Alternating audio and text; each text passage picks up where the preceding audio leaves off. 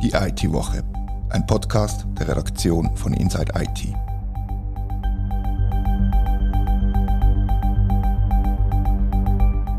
Herzlich willkommen zur IT-Woche. Etwa 20 Jahre ist es her, wo die Schweiz die elektronische Unterschrift zum ersten Mal in einem Gesetz geregelt hat.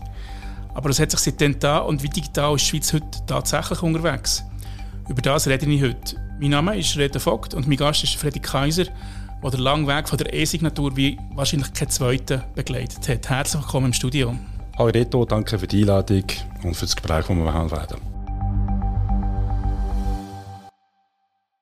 Kannst du noch erzählen, wie oft du entweder privat oder geschäftlich ein Dokument digital signiert hast? Also zählen habe ich aufgehört seit dem Anfang mit der ganzen Technologie und Wandel, das Ganze das sind etliche Mal. Was ich sicher jetzt immer noch mache, ist jedes Mal, wenn ich muss noch physisch unterzeichnen, wundere ich mich, dass das noch nicht digitalisiert worden ist, ob schon es aber jetzt zeitgemäßig Lösungen gibt. Und das kommt vor, dass du noch musst physisch signieren musst. Das ist oh, ja. mehr, als, mehr als die andere Variante, oder nicht? Mir staunt noch, genau. Und besonders mit den Behörden, Banken hat es immer wieder Dokumente, wo man, wo man muss physisch also unterzeichnen muss. Und ich mich wundere, dass die das nicht elektronisch machen und wie sie meine Unterschrift überhaupt prüfen können. Ich selber habe schon diverse Dokumente digital signiert, aber eigentlich habe ich bis jetzt alles einfach im, im Adobe gemacht und die Unterschrift einkopiert. Und ich weiß schon, dass das nicht rechtsgültig ist, aber in den meisten Fällen lenkt doch das, oder nicht? Es kommt auf den Empfänger an, also was der, will, was der sehen will von das Ganze.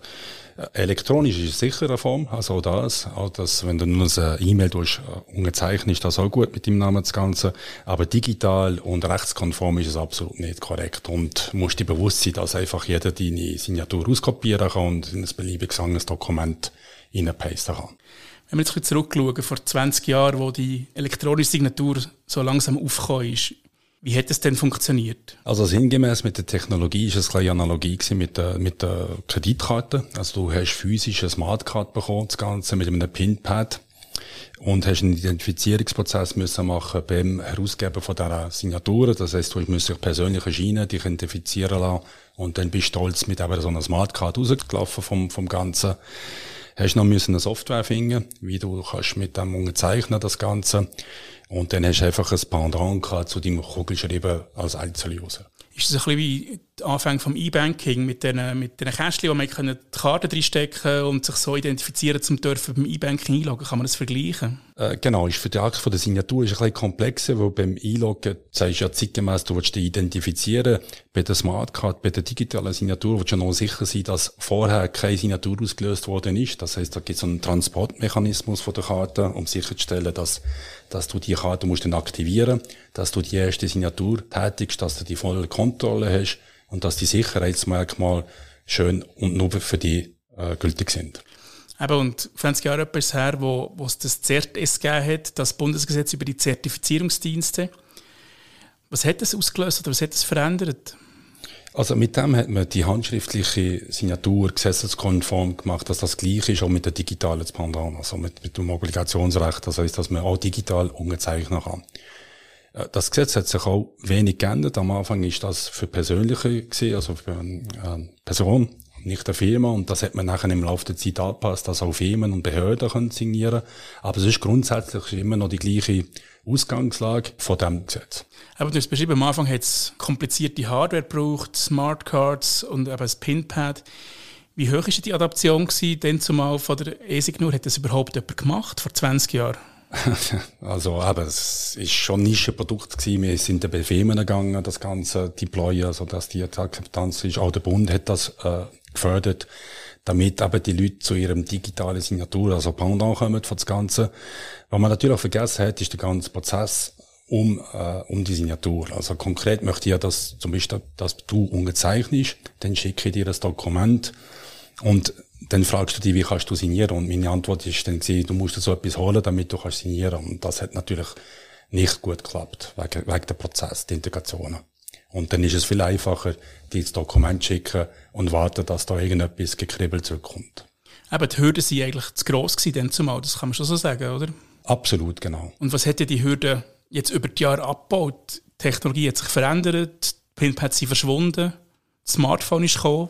Also aber Pinpads sind immer noch da. Das Gute ist, eben das Smartphone ist gekommen und hat man sich Gedanken gemacht, wie kann man das Smartphone, also konkret das iPhone so nutzen und da den Smartcard reinstecken und das hat natürlich nicht geklappt, was äh, gut und nicht gut ist. Wieso ist das nicht gut? Also nicht gut, aber dass man es nicht sofort kann brauchen und dann hat man noch müssen über die Bücher gehen, wie kann man denn die Smartphone konkret nutzen. Also nebst dem signieren für die Smartcard, aber auch die Applikation. Also man möchte ja mit dem, das Dokument im Handy sehen irgendwie und, und kann digital signieren. Also auch von der Applikation aus.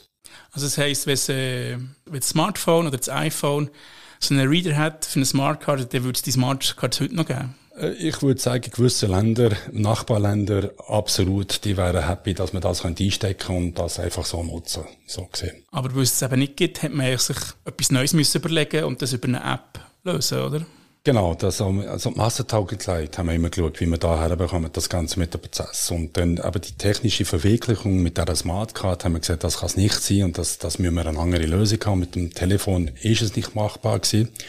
Wir haben zwar versucht, mit der SIM-Karte Initiative zu machen, also dass man die SIM-Karte nutzt als, als Schlüssel, Schlüsselmaterial drauf ist, aber auch mit der, mit der Unterstützung von der GSM hat das nicht geklappt, äh, das Ganze, und besonders nicht übergreifend über alle Telcos und das Ganze. Darum hat man da müssen andere Träger für die Smartcard und für das Schlüsselmaterial finden. Ist ja rückblickend sehr gut, ist es nicht SIM-Karte geworden, weil die sind jetzt mit Relo verschwunden, oder? Ah, die sind immer noch da mit der ESIM, also wir hätten schon nachher geschafft, also wir kommen nachher drauf mit, also konkret mit dem Freigabemechanismus, also man braucht aktiv also eine Methode, um das Ja, ich will auszulösen, also den PIN-Pad zu setzen, das von der PIN. Und da ist natürlich das Telefon prädestiniert, initial und immer noch mit der Smartcard, das funktioniert tiptop für den, für Bereich. Jetzt mittlerweile gibt's sicher genug Geräte, dass man das auch mit einer App machen kann, so wie bei der E-Banking, also man kann sich jetzt einloggen mit einer Secure App, wo dann die Freigabe für das Login und respektive in dem Fall für die Signatur ist. Und wie funktioniert das konkret, die, die Freigabe? Also aber im Fall von der Cloud-Signatur ist das eben mit der App oder mit der SIM-Karte, aber das Schlüsselmaterial ist nicht das für die Signatur. Das ist nur der Consent, um die Freigabe von der Signatur zu machen. Was wir müssen machen, ist, die Smartcard selbst mit dem Schlüsselmaterial für die qualifizierte Signatur, dass die in die Cloud umzügelt, also weg von der Smartcard. Und das ist der grössere Challenge gewesen. Was sind denn heute die Herausforderungen? Jetzt haben wir die technischen Probleme mehr oder weniger gelöst. Das funktioniert, der Freigabeprozess und auch die Einwilligung zu geben. Was, was sind die Herausforderungen heute, was die elektronische Signatur angeht? Also das Größte ist immer noch die Identifikation. Also das Schlüsselmaterial, wie gesagt, ist in der Cloud. Man hat die Freigabe mit dem Handy vom Ganzen. Aber um so etwas zu bekommen, gibt es immer noch äh, um gesetzeskonform zu sein, gibt es das äh, Vorbeischauen, also sich zu identifizieren lassen vom Trust Center. Das hat man im 2022 auch mit der Covid-Pandemie ein bisschen gelockert. Also man kann jetzt analog wie beim E-Banking, man kann das auf Distanz machen, mit Videoidenz oder Self-Idenz, wo begleitet sie das Ganze. Aber es ist immer noch eine Konvertierung von deiner physischen Identität und die, deine Präsenz, die noch gemacht werden muss. Und da gibt es natürlich auch hohe Abbruchraten technologische Challenge mit Deepfakes, die gemacht werden können. Und, und der Prozess muss noch ein bisschen verbessert werden, damit man den Akt von sich zeigen vereinfachen kann. Wenn wir jetzt kurz in die Zukunft schauen, kommt ja die EID kommt in zwei, vielleicht drei Jahre spätestens. Hilft die EID, den Prozess noch einmal zu vereinfachen? Also da bin ich überzeugt, also das Ganze, was kann nicht sein, dass man eben jedes Mal so ein Self-Ident muss machen, das Ganze, dass man da die ID native kann nutzen für das Onboarding. Äh, für die Signatur selbst äh, braucht es die ID nachher nicht, da sind die Lösungen schon da, die sind präsent, aber der Akt der Identifikation, dort hilft's. Bedingt aber, dass man noch das Gesetz ändert, zumindest die technische Implementierung, wo aktuell sind das Onboarding mit EIDs ausgeschlossen. Also man kann in der Schweiz zumindest nicht mit einer EID das Onboarding machen für eine qualifizierte Signatur. Also das heisst, es braucht eine Gesetzesänderung, dass das möglich wird? Äh, nicht Gesetz, also das Gesetz ist flexibel genug, um so Methoden nachher hinzuzufügen, aber zumindest muss man die EID-Identifikation aktiv als äh, autorisierte Methode hinzufügen. Zurzeit ist das ganz einfach so formuliert, um die persönliche Identifikation zu machen, muss man das machen mit einem äh, Dokument, wo man auch reisen kann damit. Darum schließt das die EID aktuell Aha, automatisch ja. aus. Also du kannst mit einem Reisepass, mit der Identitätskarte, das ist gut, aber nicht mit der EID. Du hast jetzt mehrfach die E-Signatur aus der Cloud erwähnt, ich habe gelesen, dass du der Erfinder bist von der E-Signatur aus der Cloud. Stimmt das so plakativ formuliert? Ist eine gute Formulierung. Ich würde mal sagen, es ist die erste zertifizierte Lösung in der Schweiz, wo man aus der Cloud hat Das heisst, wo du dann schlussendlich nicht das Smartcard in der Hand hast, das Ganze. Das kann man schon sagen. Wann war das? Gewesen? Von welchem Jahr reden wir da ungefähr? Also das war im 2015, gewesen, wo wir den Cloud-Service zertifiziert und offiziell announced haben. Und was hat der Cloud-Service nachher vom vorherigen Weg unterschieden hauptsächlich? Also aber hauptsächlich die Smartcard ist weg. Also das ganze ja. Aktivieren von der Smartcard, du hast können signieren nur mit dem Handy. Wie gesagt, Freigabe mit dem Handy, das Ganze SIM-basiert initial, jetzt auch mit der App vom Ganzen. Aber die Smartcard ist konkret weggegangen. Und was hat das für die Security bedeutet? Ist es sicherer geworden oder hat das für die Sicherheit nichts zu tun in dem Sinn? Also das ist genau gleich, weil die Sicherheitsanforderungen sind genau die gleichen. Also man hat da nicht äh, können tiefer fahren. Das heißt, es ist das gleiche wie eine digitale Signatur mit der Smartcard. Also schlussendlich wird immer noch beweisen, wer zu welchem Zeitpunkt was signiert hat. Wo man kann, müssen kreativ werden, ist mit Aktivierungsmechanismen, wo wie gesagt, wir müssen die können beweisen, dass das Schlüsselmaterial wo jetzt in der Cloud ist, sicher ist und nicht vorher genutzt worden ist und unter deine volle Kontrolle ist. Aber also wir haben darüber geredet, wie, das, wie sich das verändert hat und wie es einfacher geworden ist und die Cloud-Zertifizierung ist auch im Gesetz jetzt drin, im CERTES. Aber was bedeutet das für die Adaption von der E-Signatur?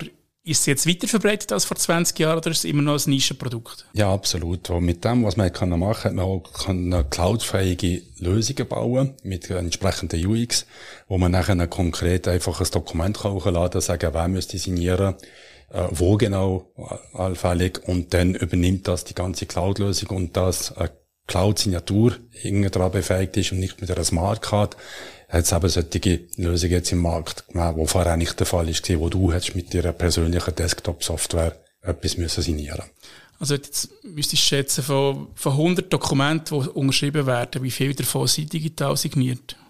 So aus dem Buch raus. Du meinst generell? Ja, generell, ja. Oh, das ist jetzt eine ganz gute Frage. Sind es schon 10% oder noch nicht? Also ich sehe einfach die Masse, die ich jetzt aktuell am Arbeiten, also beim, beim Arbeitgeber, wir haben in, in, in zigtausende Signaturen, die in der Woche gemacht werden, das mhm. Ganze. Und jetzt ist schwer zu sagen, bei der ganzen Masse. Ich würde sagen, noch ein riesiges Potenzial. genau. Also absolut. Also bei mir sind es, ich versuche es bei 90 Prozent plus zu haben. Das heisst, alles, was ich unterzeichne, auch wenn es nicht erforderlich ist, das Ganze mache ich einfach per Default mit, mit einer qualifizierten Signatur. So habe ich meine Sorge. Los Paket, das Ganze. Aber es sind noch extrem viele, wo eben wie du mit einem kleinen Kribbeli oder einer Bitmap-Signatur. Genau. Ist die Preisfrage, qualifizierte Signatur kostet um die zwei Franken ungefähr. Wenn man es mit dem Porto vergleicht, ist man drüber, Faktor 2 ungefähr, 100% teurer. Darf man das so einfach rechnen? Äh, also ich würde sagen, nein. Also auch gestern wieder ein Beispiel gemacht, also generell, also die Einzelsignatur, klar, dann sagt man so, das, ist, das könnte teuer sein. Aber das Komplizierte ist ein Prozess, wenn jetzt drei signieren müssen, ein Vertrag mit, mit drei Kopien und jeder muss da unterzeichnen, dann braucht das extrem viel Zeit. Jeder, der eine Kopie hat, das Ganze. Und dann kannst du das nicht mehr so vergleichen mit, der, mit den Portokosten für die Lösung. Und so, solche Lösungen sollten auch adressiert werden und nicht für den Einzelbedarf, wo du irgendein Dokument noch schnell möchtest unterzeichnen sondern eben solche Prozesse, wo es nachher einen grossen Unterschied macht. Braucht aber schon eine Veränderung im, im Mindset und in der Kultur von Firmen, Unternehmen, Organisationen, Behörden, you name it, oder? Dass man tatsächlich von Anfang an einen Prozess konsequent digital denkt, oder? Genau, weil die Konkurrenz, also die Alternative ist das einfach ausdrucken, per Post verschicken und warten, dass irgendetwas zurückkommt. Das ist, das ist die Competition, wie man sagt. Und dann, wenn man es digital macht, natürlich der Absender überlegt sich immer, wo die jetzt das einfacher ausdrucken oder doch digital verschicken und, und vielleicht noch ein Support leisten, dass das auch der Empfänger entsprechend digital signieren kann. Aber wie gesagt, Lösungen sind da zurzeit. Äh, preislich gibt's auch äh, zu Zero-Cost-Alternativen. Es gibt, also letztens hat ein paar Firmen, die das im Markt platziert haben, auch für gratis, für Endbenutzer. Und mit dem wird das sicher auch in diesem Bereich mehr genutzt werden. Und mit der EID ist aber die, meines Erachtens die grösste Hürde, hoffe ich noch weg mit der Identifikation, dass du sehr schnell nachher, wenn du das Dokument bekommst, in One-Click kannst du das auch signieren und musst nicht noch ein Videoident oder irgendetwas auslösen. Aber du hast gesagt, du hast von deinem Arbeitgeber geredet, du arbeitest bei, bei Scribble, das ist ein Anbieter von digitalen Signaturen. Wer sind eure Kunden? Sind das Behörden oder sind das private Firmen hauptsächlich oder beides? Also beides. Was es sicher nicht weniger ist, ist der Einzeluser. Das sind Firmen, die eben genau das Bedürfnis haben, etwas zu signieren lassen, besonders von mehr als einer Person. Und wo der Workflow braucht, automatisch, wo, wo das begleitend ist. Und länderübergreifend, das ist auch oft der Fall. Und eben die Begleitung, wenn du nachher eingeladen bist, wie kannst denn du technisch signieren, wie wirst identifiziert und dass schlussendlich das signierte Dokument im Sorglospaket für den Kunden zurückkommt. Also es geht um um einen Prozess, wo die Leute, die unterzeichnen, durchgeführt werden, dass einer nach dem anderen unterschreibt und allenfalls noch jede Seite schnell visiert, die er gelesen hat. Und das ist der Haupt-Use-Case, dass mehrere Personen an verschiedenen Standorten zum Beispiel müssen unterschreiben Genau, auch mit Sequenz. Also wir bilden schon ab, dass ich zuerst signiere, nachher, wenn ich signiert habe, kommst du vielleicht du zum Zug und schlussendlich noch die dritte Person. Zu jeder Zeit siehst du den Status, wo ist es, also du weißt genau, der hat noch nicht signiert. Oder wartest noch auf seine Signatur. Und die Bereich. Und das Ganze haben wir eine einfache UX, also du kannst das Dokument einfach hochladen und auch Integration, also mit Schnittstellen, wo du direkt nachher von einem Office 365 oder einem SAP direkt kannst den Prozess anklicken und auslösen. Und wenn jetzt das Verhältnis zwischen Behörden und Privatunternehmen bei euch müsstest einschätzen, wie viel Prozent sind Behörden und wie viel sind Private? Was ist die Mehrheit? Und oh, Mehrheit, also Prozent, ja, die weiß ich nicht, uns, uns, würde ich nicht sagen. Also Mehrheit, also es sind beide, aber Mehrheit sind schon privat zurzeit, ja. würde ich sagen. Es sind ja. mehr Private. Wir haben grosse Behörden, die das auch machen. Und oft ist der Dienstteil von der Behörde, der konkret das Bedürfnis hat und, und jetzt etwas signieren muss und, und ad hoc, also wie der Kugelschreiber nutzen müsste. Wenn man jetzt so die Schweiz mit dem Ausland vergleicht, wie, steht die Schweiz da? Man hat, du hast vorhin gesagt, in Deutschland, du hast nicht gesagt, aber hast Deutschland gemeint, nicht mehr, dass sie noch froh wären, wenn man eine Smartcard ins iPhone stecken Ist die Schweiz weiter als die anderen im Ausland? Also bei technischen Sachen sicher weiter, würde ich mal sagen. Äh, kommt das Land nachher drauf ab. Äh, bei der Massentauglichkeit sind gewisse Länder viel weiter, wo die haben einfach gesagt, das muss ich einfach nutzen. Also Beispiel jetzt äh, Speed in Italien. Dort ist einfach Pflicht, musst, bei gewissen Prozess musst du das einsetzen und das hat natürlich bewegt, dass jeder so eine geholt hat und, und, und die aktiv nutzt. Zwang hilft, ja. ja, genau, manchmal ist das gleich. Und in Estonia und anderen Ländern ist, ist das so passiert. In Deutschland ist Digitalisierung äh, ein generelles Thema, dort ist noch Dateidrucken sehr, sehr beliebt, das Ganze auch technologisch, äh, äh, sehr hohe Latte, das heißt auch die Verwirklichungstechnik ist äh, mühsam, alles muss zertifiziert sein, durch begutachtet werden. Darum ist das ein bisschen, ein bisschen anders. Aber in der Schweiz, wir sind, würde ich mal sagen, nicht unbedingt immer der Innovator, aber die Fast Followers. Also wir ja. schauen, was nebendran gemacht wird und, und nehmen das Beste daraus, machen auch kreative Sachen daraus, zusätzliche Anforderungen und dann sind wir schnell und, und zeitgemäß auf dem Markt. Ich würde noch gerne kurz über die Sicherheit reden. Wie kann man denn sicherstellen, dass tatsächlich die Person unterzeichnet, die sollte unterzeichnen. Wenn man mal zertifiziert ist und die Bewegung hat zum Unterschreiben, braucht es nachher einfach ein Login. Stell mir vor, man, man loggt sich ein und unterschreibt. Aber genau. wenn das Login in falsche Hände kommt, dann kann jemand Falsches unterschreiben oder nicht. Oder wie, wie wird das sichergestellt? Na, ja, aber also das ist der, der grosse Unterschied. Also jetzt konkret als Beispiel, wenn ich einladen würde, dann passiert das meistens per E-Mail. Also die digitale Identität, die du hast, ist, ist eine E-Mail-Adresse, dann wirst du eingeladen. Das heißt, du hast nachher die Kontrolle auf dein, auf dein Konto, das Ganze, und dann wird die digitale Signatur mit der Identifikation, sei es per Handynummer zusätzlich, ausgelöst und mit dem ist dann sichergestellt, dass du die Signatur tätigt hast.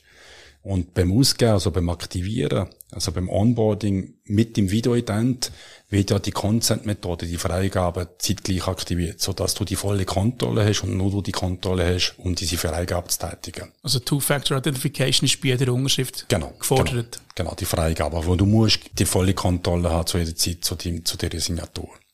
Schlussendlich, nachher, wenn es reinkommt, ist wieder der gleiche, also ist eine Signatur, also oft ist das bildliche Material, also der Bitmap, den du machst, der kannst du auch bei Lösungen, so wie bei uns, der kannst du auch nicht, und das heißt, das bildliche Aspekt ist dann auch im Dokument drin, aber schlussendlich ist die digitale Signatur mit einem Zertifikat, und im Zertifikat hat es deine Merkmale von deiner Identität drin, die ist die Evidenz, die zeigt, ja. wer signiert hat.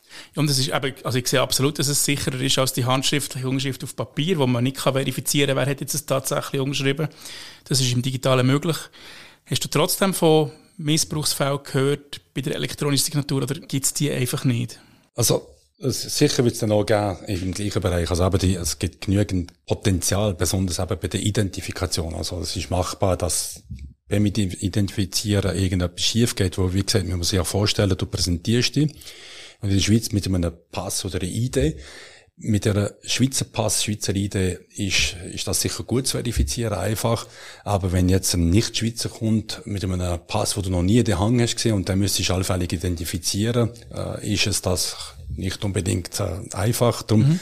sind aber die offizielle Passkontrolle, die du musst machen und für die Merkmale. Also dort kann sicher etwas passieren. Und mit der, wir haben es jetzt in Deutschland gesehen, mit der automatischen Identifizierung, wo du selber ein Selfie machst mit dem Handy, das Ganze wo nachgelagert meistens noch ein Kontrolle ein Mensch rein muss schauen, das Ganze. Mit sogenannten Deepfakes ist es denkbar und möglich, dass man eine Identität kann schnappen von irgendjemand anderem, so gesehen.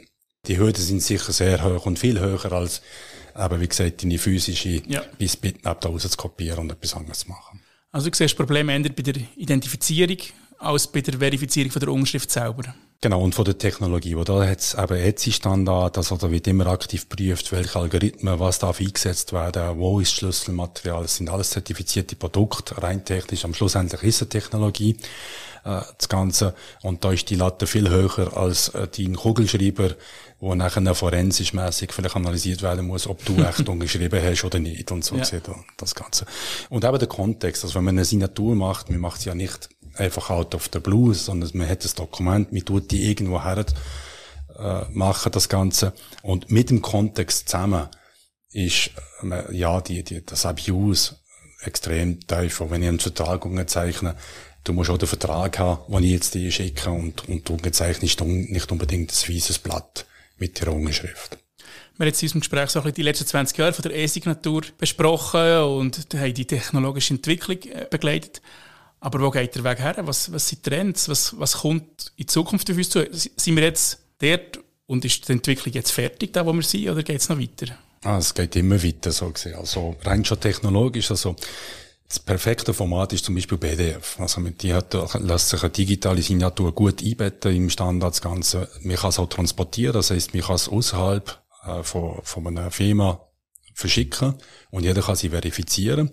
Äh, Technologie funktioniert gut auf dem Desktop. Wenn du jetzt auf deinem Handy das Dokument aufmachst, dann siehst du die Signatur nicht mehr. Die, die verschwindet technisch, wo der Reader, also der, der das anzeigt, der, der zeigt die Signatur technisch nicht unbedingt an. Das Ganze. Darum brauchst du spezielle Software. Also im Format wird sicher noch etwas kommen. Äh, Dokumente, aber Verträge sind, sind ein Teil, aber du machst auch so Podcasts und so. Äh, auch der Content wird sicher einmal mal identifiziert, also signiert werden müssen, also Videos, Bild, also für die ganze Deepfake, Deep, Deep, ja, die News, die da, das mhm. umkommt. Man kann dann die Fake News nicht stoppen, aber zumindest kann man sagen, von wo sie kommt, so gesehen. Oder garantieren, dass der Inhalt nicht verändert worden ist. Und die Formate sind noch nicht da, dass man das auch digital signieren kann. Denn in der Technologie mit dem Quantencomputer, also man muss sicherstellen, dass die Signatur, ja, die elektronische Signatur über x Jahre gültig ist. Also wenn du einen Vertrag heute signierst, in 20 Jahren musst du immer noch verheben, technisch. Das ist ein grosser Challenge, wo man da muss hinschauen. Also auf der Technologie selbst, mit, mit Algorithmen, mit passieren. Und konkret für die Massentauglichkeit, aber wie schon erwähnt, ist das mit der AID, damit man endlich da schneller zum Genuss von einer digitalen Signatur kommt. Also die EID als grosser Katalysator von der Digitalisierung von der Schweiz eigentlich. Also hauptsächlich für den Identifikationsteil. Weil, wie gesagt, wenn die EID genutzt werden kann in der qualifizierten Signatur beim Ausgeben, dann genügt das schon bei weitem, wo du kannst dann sehr schnell signieren. Und nicht unbedingt die EID selbst, um digital zu signieren.